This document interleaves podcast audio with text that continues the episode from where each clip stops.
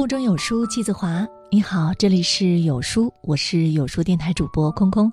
今天的文章我们来听到：别信和谁结婚都一样，真的不一样。网上曾经有一句非常流行的话：婚姻分三种，一种叫折磨，一种叫凑合，还有一种叫余生。第二种是世间婚姻之常态，而第一种。和第三种，则是人生之不幸或大幸。前些天，姐姐生宝宝的消息出现在了家族的群里，收到了亲人们的一致祝福。看着姐姐抱着宝宝，姐夫站在旁边，温柔地把手搭在她的肩上的照片，我打心底里为她开心。想到姐姐之前的那段婚姻，前夫是她为生孩子的工具，不但轻视她，还总是拿言语。贬低他，将他折磨得筋疲力尽，直到最后离婚也是闹得鸡飞狗跳。那段时间的姐姐总是憔悴不已，眼神里没有丝毫的光彩。直到后来，她在一次旅行中认识了现在的丈夫，他会支持姐姐的工作，欣赏姐姐的爱好。直到姐姐最喜欢收藏好看的餐具，他就为姐姐在厨房安置了好几个展示柜，还说。不够就再放。现在他们过得很是幸福，也拥有了一个小宝宝，成了幸福美满的三口之家。每次看到姐姐，都惊叹她满面笑容，光彩动人，不禁感叹：婚姻是人生的一场重要的修行。如果你遇到对的人，那么往后余生幸福相伴；但若遇上了错的人，整个人生都会陷入另一番境遇。因为和谁在一起，真的不一样。和错的人在一起，婚姻就是人生的坟墓。知乎上关于什么样的婚姻让人感到必须要离婚，话题下面有一个让人感触颇深的回答：当你早上睁眼的那一瞬间，却叹了一口气的时候。而在这则答案的评论当中，有一句更加的让人心碎的话：叹了一口气，一天。都没有什么可期待的，甚至一生都没有什么可期待的了。这大概就是很多身处不幸婚姻里的人心里的感受吧。曾经以为找到了这辈子的避风港，却不知是走向了人生的坟墓。还记得去年那个震惊全网的不堪家暴，二十六岁女教师跳楼身亡的事件吗？这名女教师和丈夫是自由恋爱，她在一所小学任教。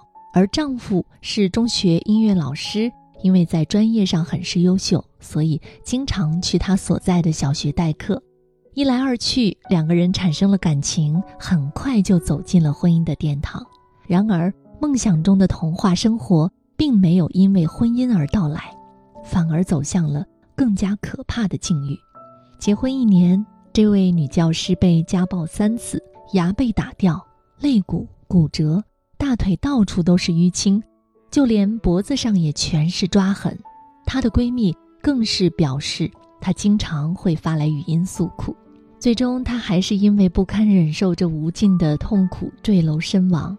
她的父亲甚至表示，女儿在跳楼的时候受到了丈夫的轻视。听到她说：“你跳啊，我给你录视频。”这种过分的话，如此年轻的生命，在一脚踏进这场失败的婚姻之后。就走向了悲痛的结局，实在是令人痛心。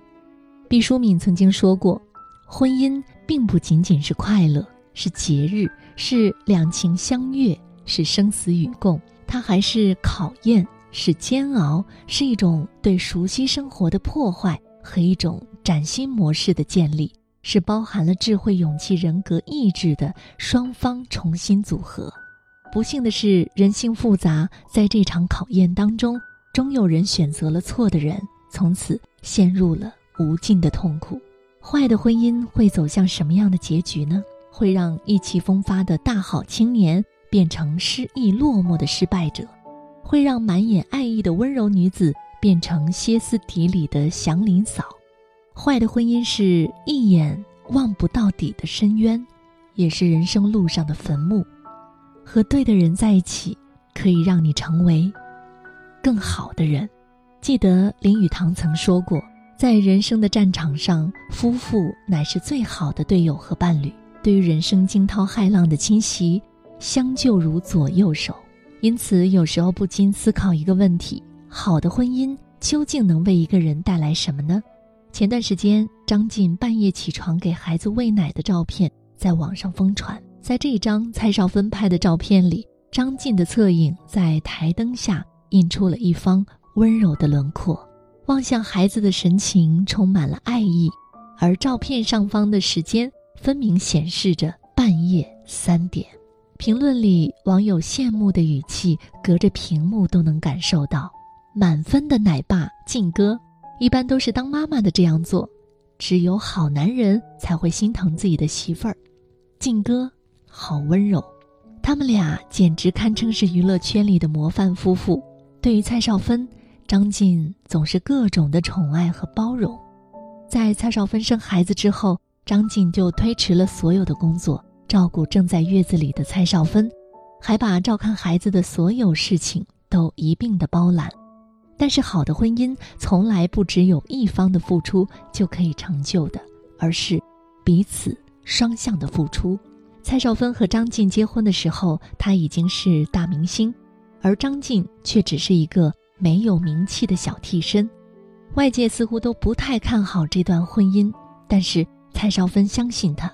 并且陪伴了他从寂寂无名一路走到了金像奖的最佳男配。颁奖典礼上，张晋的那段感人至深的告白，至今还流传着。我跟他结婚时，就有人说我要靠他。没错，我这辈子的幸福都要靠他了。十几年过去了，在爱情那么经不起考验的娱乐圈里，两个人还是那么恩爱，就连微博里。也记录着彼此的浓浓爱意。每次看到蔡少芬，总是笑容满面、幸福的无可救药的样子；而张晋呢，也开始了事业新的可能。而每一次他发出新的视频之后，蔡少芬总是要转发，配文里满满的都是对丈夫的崇拜。从她的婚姻里，似乎不难理解，好的婚姻对一个人而言的意义，不仅仅是生活中的精神支撑。也是事业上的坚实依靠，不仅仅是年轻时候的风花雪月，也是岁月漫长的灵魂契合。好的婚姻会让你成为更好的人，会让你看见人生不一样的风景，实现不一样的可能。和谁结婚真的不一样。曾经看过一篇母亲给女儿写的信，里面有一段话真的是非常令人感动。孩子，比起催促你赶紧结婚。我更希望你慢慢来，在让自己成为更好的人的同时，慢一点去找到那个人，慢一点去和一个人相爱，然后在你确定那个人就是你想要找的另一半之后，再走进婚姻。世间有很多需要去立刻完成的事情，但是结婚不可以着急。比起因为不结婚被人指指点点，和不对的人结婚才更可怕。如果不认真了解彼此，就急急忙忙地走进婚姻，很有可能会把下半生都埋在垃圾婚姻里，浪费光阴不说，更可怕的是消耗生命。结婚要慢，离婚要快，慢点儿确认那个携手一生的人，快点儿离开那个消耗你生命的人，千万别把日子过反了。不同的婚姻状态会让你的人生走向不同的方向。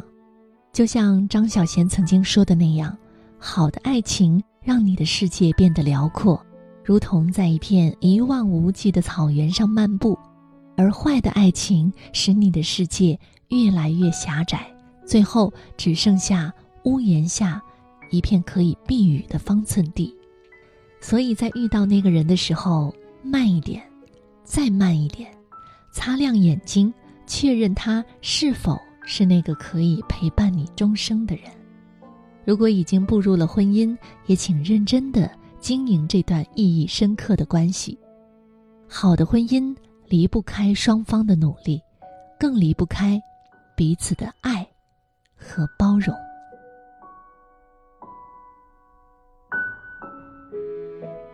好的婚姻能带给人余生的幸福，而你的天赋将决定你这一生的高度。想知道你具有什么样的潜质吗？想了解你的语言能力等级吗？请识别下方图片的二维码，回复“测试”就可以获取你的语言测试值了。